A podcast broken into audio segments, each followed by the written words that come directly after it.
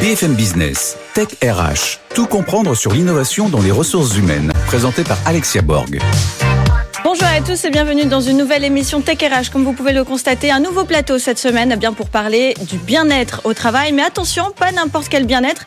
On va plutôt parler des dérives du bien-être parce qu'effectivement, il y a beaucoup de bonnes actions qui se font, mais parfois, en tant qu'RH, en tant que dirigeant, on peut un peu s'en mêler les pinceaux et pas faire les bonnes actions. On va interviewer ben, qui de mieux que Grégory Pouy, euh, fondateur euh, des podcasts Vlan et Ping, pour nous parler justement eh bien, euh, de la toxicité qu'il peut y avoir dans la course au bien-être pour les collaborateurs.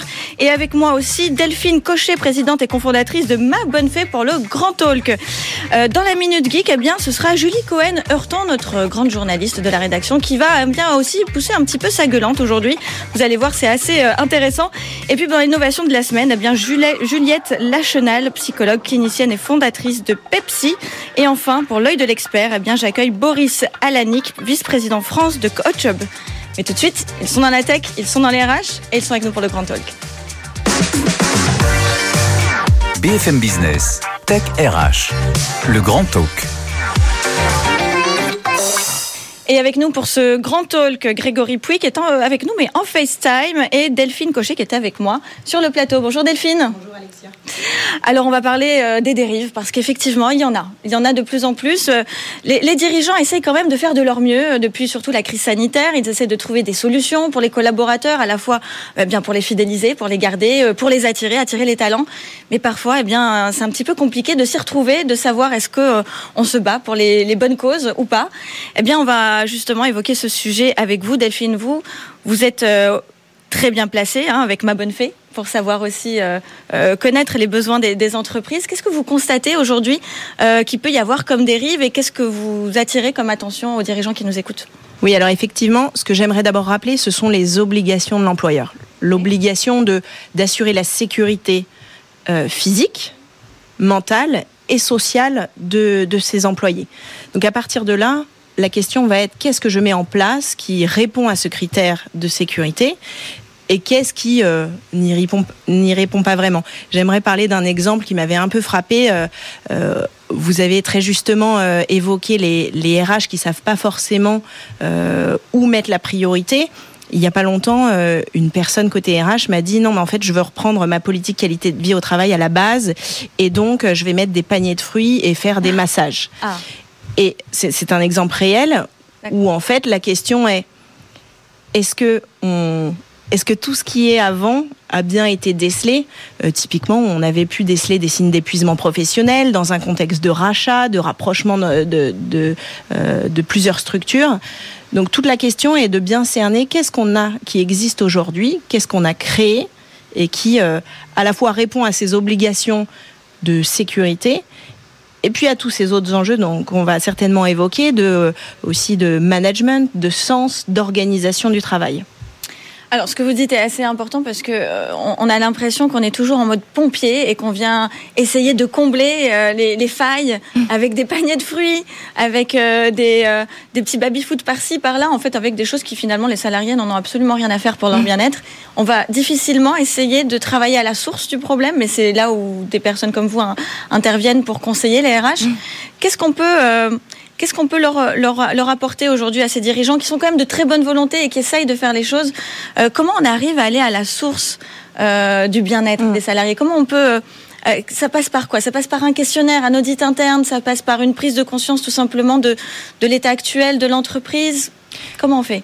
Alors déjà, il faut savoir euh, que effectivement, on sait qu'il y a plus de 4 salariés sur 10 qui quittent leur, euh, leur employeur parce qu'ils estiment qu'il n'y a pas de bonnes conditions de qualité de vie au travail.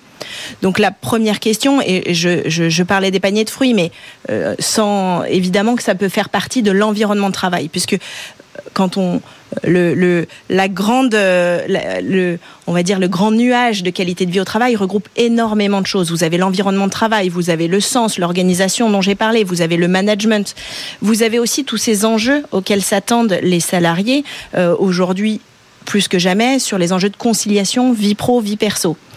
Donc par quoi on commence Effectivement, il y a énormément de solutions qui existent pour prendre le pouls. Euh, nous, par exemple, chez, Ma Bonne Fée, on a euh, lancé des outils de détection des fragilités. Parce qu'on sait, c'est une étude de Malakoff Humanis qui a montré que plus de 55% des salariés estiment être en situation de fragilité professionnelle ou personnelle. Ah oui. Euh, vous avez plus de, plus de 9 patrons sur 10 d'entreprises de plus de 10 salariés qui ont constaté que un ou des salariés, au moins un ou des salariés dans leur entreprise étaient en situation de fragilité, professionnelle ou personnelle. Donc la question c'est quelles sont ces fragilités? Alors en général, vous avez quand même, euh, en fonction de la taille de votre entreprise, vous pouvez avoir un peu tout, puisqu'on sait que euh, dans quelques années, un quart des salariés seront aidants. On sait que près de 90% des, des, salariés ont des charges familiales au sens large. Donc ça veut dire que faire ces baromètres, ça peut vous donner aussi des indicateurs, et nous on le voit dans les rapports d'impact, donner des priorités pour les RH des priorités dans leur politique sociale, dans, euh, euh, les plans d'action à venir, euh, qui peuvent être, je donne un exemple très concret, il n'y a pas longtemps, on, accompagne une entreprise qui a, où on a décelé des fragilités côté senior, autour des sujets de la retraite, du management intergénérationnel. Et ça a permis, en décelant ces fragilités, bah, de mettre le curseur sur ce sujet dans l'entreprise, de mieux accompagner les seniors côté RH, côté évolution de carrière, côté euh, effectivement coaching pour la suite, côté management intergénérationnel. Donc c'est prendre le pouls pour ensuite euh, être capable d'identifier les, sujets profonds euh, des collaborateurs et collaboratrices. Est-ce que euh, la société qui accompagne les RH euh, en boîte de conseil, boîte de coaching, est-ce que ça doit être la même entre celle qui identifie là où ça va pas et celle qui soigne, c'est-à-dire celle qui donne et qui accompagne ensuite à mettre en place des solutions? Qu'est-ce que vous vous recommandez? Alors, ce qui est sûr, c'est que euh, en fonction de quelle entreprise on s'adresse, euh, enfin, vous, nous, nous, on parle beaucoup à des, des PME et des ETI. En fait, euh, ce qui peut être complexe, c'est de s'adresser à plein d'interlocuteurs à la fois. Euh, vous n'avez pas forcément les ressources financières, humaines, pour euh, avoir pour chaque sujet un, un interlocuteur. Donc déjà, il y, a, il y, a cette première chose, et puis vous n'avez pas forcément voilà les, les ressources. Le, le, deuxième sujet, moi je le vois, ce qui est sûr, c'est que il y a un lien très fort qui existe en, et qu'on peut recouper entre ce qui se passe très concrètement dans la vie de vos équipes. Et quand je dis dans la vie, c'est dans la vie professionnelle, mais aussi personnelle, euh, puisque les, les, les, deux ont un impact l'un sur l'autre. Euh, et que ça, ça se relie c'est très important de le relier aux équipes RH. Je vais vous redonner un exemple. Il n'y a pas longtemps, on a coaché une personne neuroatypique dans une ESN, donc une boîte de la tech. Mm -hmm. Cette personne, elle était en fragilité professionnelle. Euh, il y avait, ils étaient même un peu dans une impasse de communication avec son manager, avec les équipes RH. Le fait d'avoir été accompagné sur tous les pans, que ce soit coaching, que ce soit euh, l'accompagnement social pour monter un dossier euh, de RQTH, en fait, cette personne a été capable de verbaliser ses besoins, de d'écrire noir sur blanc. Bah voilà, en fait, moi, voilà l'adaptation de poste dont j'aurais besoin pour mmh. mieux m'épanouir dans la structure. Ça, c'est en parallèle faire tout un travail main dans la main avec les équipes RH pour que ça soit accepté, pour arriver à une, un aménagement de poste. Et quand vous avez ce lien euh, que j'appellerais entre l'opérationnel et les RH, c'est là que c'est très fructueux et euh, bénéfique pour euh, la structure. Merci beaucoup Delphine Cochet. Tout de suite, je donne la parole à Grégory Pouy. Oui, je suis tout à fait d'accord avec ce que, ce que dit Juliette, effectivement. Et pour rebondir, il faut faire très attention à la course au bien-être en entreprise. En fait, on est dans une société individualiste, en particulier avec les réseaux sociaux, on nous demande et on nous montre au monde qu'il faut faire mille choses à la fois. Et ça, c'est très compliqué parce que ce n'est effectivement pas possible d'être le meilleur cuistot, le meilleur amant, le meilleur au travail, le meilleur ceci, le meilleur cela, c'est pas possible. Et c'est pourtant ce qu'on essaye de faire. Alors la solution qu'on a essayé de trouver en tant qu'humain, ce qui est logique, c'est d'optimiser. Et puis quand on se rend compte que cette optimisation euh, perpétuelle nous use, la première réaction, c'est évidemment d'aller vers ce qu'on appelle le développement personnel pour essayer de trouver une sorte d'équilibre entre vie pro et vie perso. Et on se rend vite compte que, à force d'accumuler les cours de yoga, d'accumuler la méditation, d'accumuler les bouquins de développement personnel, en fait, ça nous use aussi. Parce qu'en fait, on utilise ces techniques, et c'est ce qui a été prouvé aux États-Unis, en particulier dans la Silicon Valley, uniquement pour essayer d'être plus performant au travail. Et en fait, cette logique de vouloir être systématiquement plus performant au travail, ça n'amène qu'au burn-out. En fait, quand on essaie d'optimiser en plus son développement personnel, ça peut pas apporter de bonnes choses. La réalité, c'est qu'on a besoin de temps on a besoin de souffler, on a besoin de respirer, on a besoin d'arrêter d'essayer d'optimiser.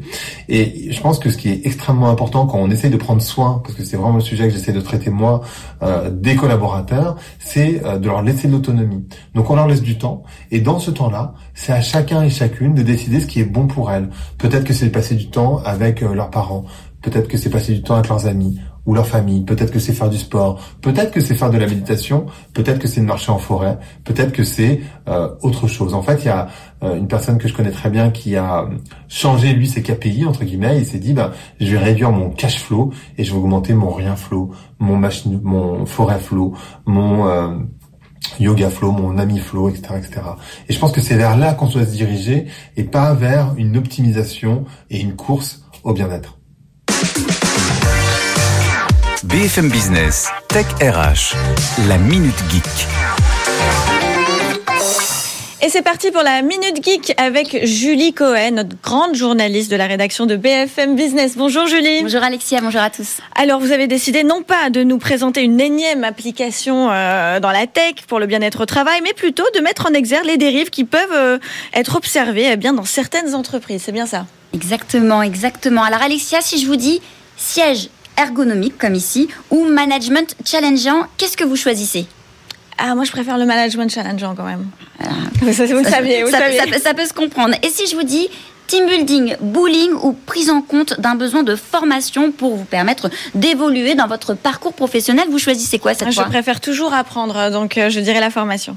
Bah c'est justement là que le, le bas blesse aujourd'hui. Alexia, vous le savez mieux que personne, des applications et des solutions de bien-être au travail pour accompagner les collaborateurs, les managers, les DRH dans la prise en compte du bien-être au travail. Il en existe une multitude.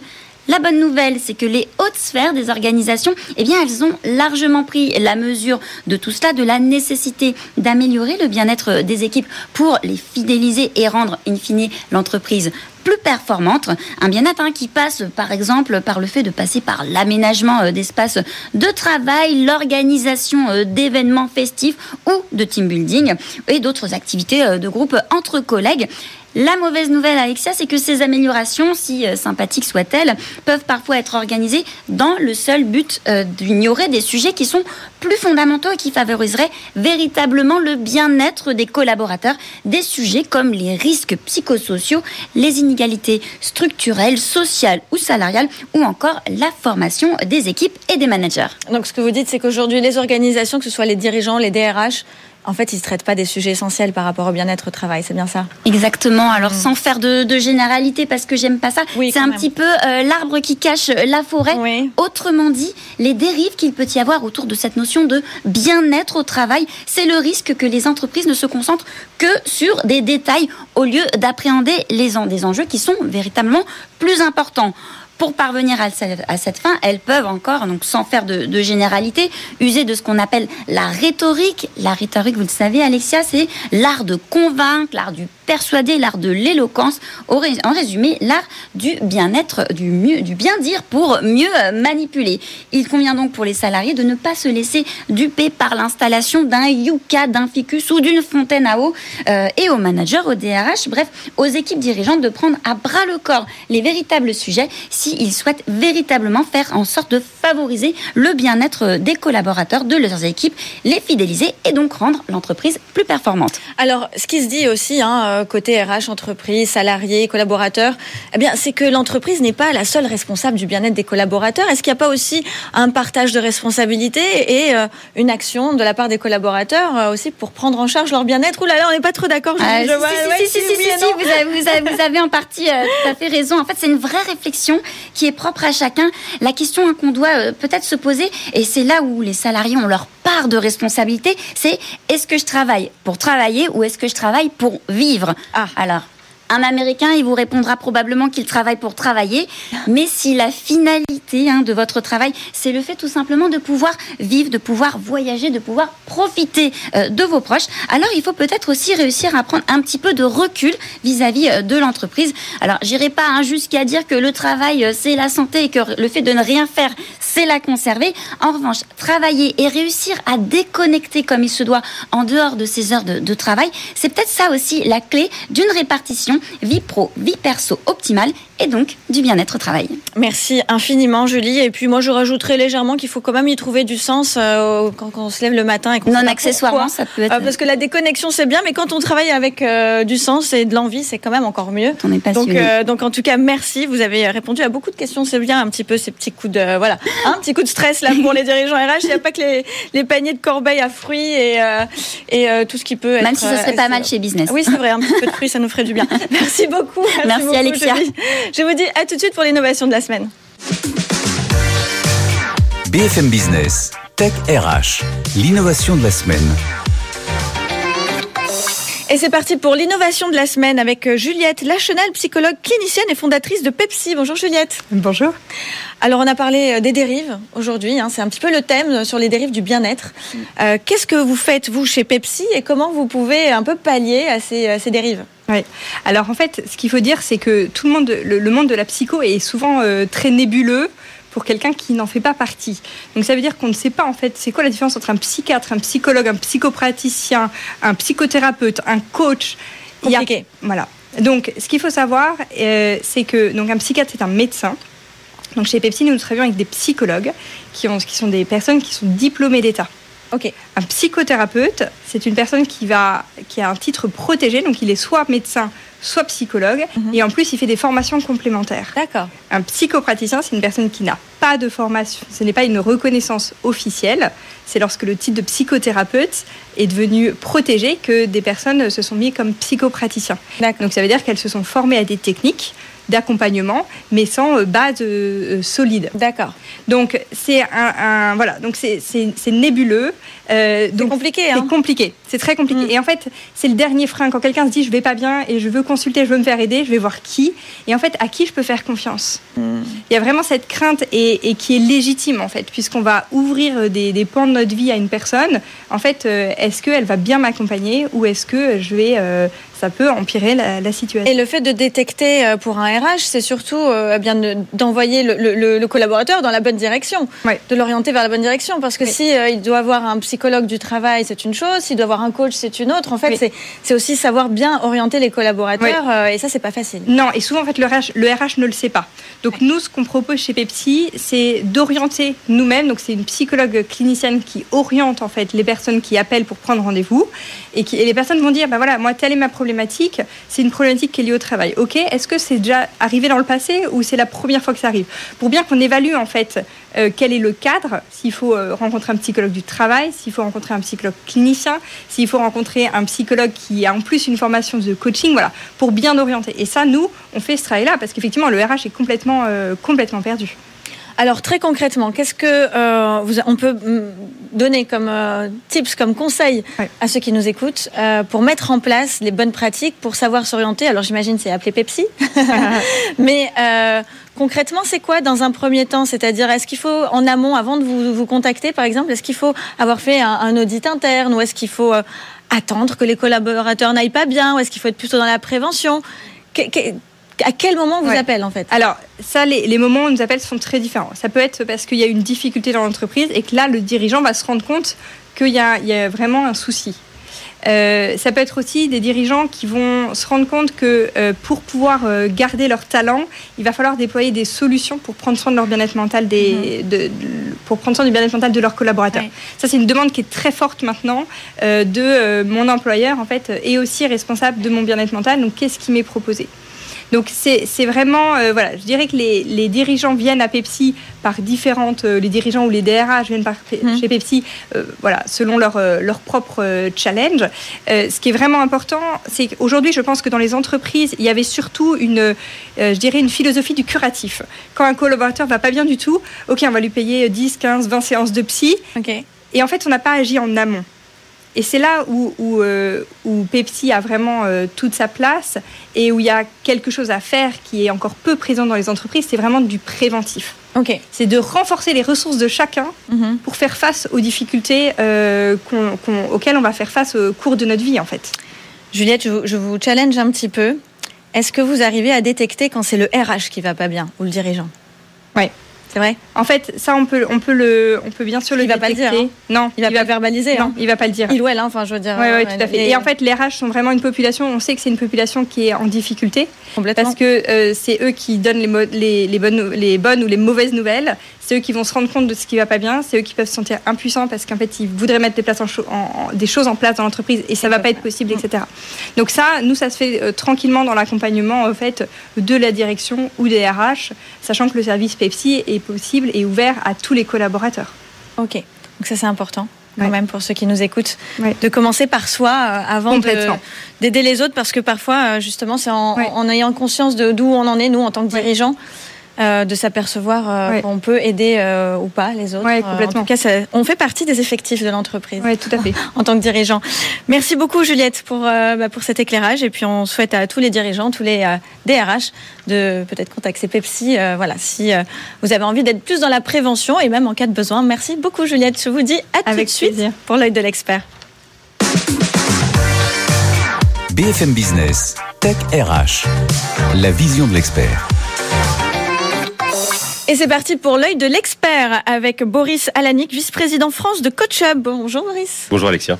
On a parlé des dérives aujourd'hui dans le bien-être des, et des, et des mises en place en fait hein, des dispositifs de bien-être pour les collaborateurs, mais on ne peut pas parler de bien-être sans parler de coaching. On ne peut pas parler de coaching sans parler eh bien de scalabilité et d'innovation dans le coaching, surtout avec l'intelligence artificielle qui commence aussi à, venir à, grands pas dans ce secteur. Euh, Parlez-nous de CoachUp. Alors, je fais une exception parce que vous êtes dans l'œil de l'expert. Normalement, c'est pas vraiment ce que je vous demande, mais quand même parce que vous avez quand même une solution euh, euh, assez intéressante que vous venez de, sortir. Qu'est-ce que vous faites chez CoachUp et puis quel est votre regard justement pour ne plus qu'il y ait de je, vais, je, vais, je vais être bref sur le sujet. Alors, déjà avant tout, on est une solution digitale de coaching professionnel, euh, mais qui se fait avec des vrais coachs, des humains. Voilà, je tiens à le redire parce qu'effectivement, après, il y aura un sujet sur l'intelligence artificielle. Donc, ce qu'on fait, c'est qu'on accompagne en fait les transformations d'entreprise, les transformations business, et on accompagne les collaborateurs dans le développement de leur potentiel pour réaliser leurs objectifs professionnels. Et effectivement, euh, on a fait une grande innovation qu'on a mis euh, en scène enfin, depuis, depuis la semaine dernière, qui est effectivement Amy, c'est son nom euh, aujourd'hui, qui est une, la première coach professionnelle basée sur l'intelligence artificielle, donc basée sur ChatGPT notamment. Alors, je précise qu'il y a un but non commercial, voilà, à laquelle on donne accès aujourd'hui finalement pour tester le potentiel et aussi les limites de ce, de ce, de ce projet dans les, dans les prochaines années, parce qu'on ne peut pas ignorer non plus ce qui se passe complètement dans le, dans le milieu de, de l'IA. D'accord. Alors, c'est intéressant quand même de, de préciser, ce sont des humains, pas humains. Maintenant, ça va devenir comme ça aujourd'hui dans les organisations. Vous inquiétez pas, ce sont des humains. Mais c'est bien de le Je préciser. précise qu'il y a 3500 coachs dans le Voilà, monde aujourd'hui. qui 3500 coachs dans le monde, c'est quand même important. Et pour parler justement de, de faire attention aux dérives, est-ce que euh, vous vous garantissez quand même euh, une, une qualification de ces coachs Euh, comment, vous, comment vous les sélectionnez? Ouais, c'est hyper important. euh, J'entendais tout à l'heure sur, les dérives. Euh, Il y a un grand sujet, c'est la scalabilité. Et la scalabilité, ça veut dire le déploiement mondial. C'est pour ça qu'on en a partout dans le monde et qu'on en a de, vraiment de très nombreux qui parlent toutes les langues. Et aussi le sujet de la qualité. Euh, les sujets de la qualité, nous, le moyen qu'on a trouvé, c'est euh, finalement de se baser sur les plus grandes certifications mondiales, donc qui sont forcément de l'ICF ou de l'EMCC, qui sont les grandes fédérations mondiales. Et c'est un sujet important puisque c'est une profession qui est autorégulée. Et donc, ce que nous demandent les entreprises, c'est de, euh, bah, de fiabiliser tout le process de choix des coachs, notamment pour s'assurer qu'on évite les dérives sectaires, euh, de, Oui. de gourous potentiels, de Oui. personnes qui seraient non qualifiées. Ça arrive malheureusement très souvent sur les réseaux sociaux, on ne sait plus trop à, à quoi s'en tenir, mais euh, ce qui est intéressant, et donc c'est pour ça qu'on fait cette émission aujourd'hui, c'est de montrer qu'il y a aussi des entreprises qui vérifient à l'entrée et qui est très sélective hein, au final sur euh, la qualification des accompagnants et des coachs. Et, je précise qu'il y a des très bons coachs dans d'autres fédérations, euh, mais nous, ça a été le moyen qu'on a trouvé effectivement pour, pour avoir un niveau de delivery qui soit Oui. vraiment ISO partout dans le Ça a monde. été euh, votre choix. Ouais. Merci beaucoup. Un dernier conseil pour les RH pour faire attention aux dérives? Euh, faire attention, bah, euh, équipez-vous de solutions, il y en a beaucoup qui existent. Euh, soyez très attentifs effectivement à ces niveaux de certification. Et puis testez-le aussi vous-même, parce que Oui. comme vous le disiez tout à l'heure, je pense que c'est un bon point. De voir l'impact, c'est beaucoup plus facile pour en parler derrière et puis de, C'est- de- de le trouver, dans les, de le mettre au bon endroit. Tout à fait vrai. Commencez par soi avant de aussi euh, déployer pour le- le- les collaborateurs et le, le plus grand nombre. Merci beaucoup, Boris Alanik, donc vice-président de France, pardon, France de Coach Hub. Voilà, c'est la fin de cette émission. Merci à tous d'être restés avec nous jusqu'à la fin de Tech RH et je vous dis à, la- à bientôt et à la semaine prochaine. BFM Business, Tech RH.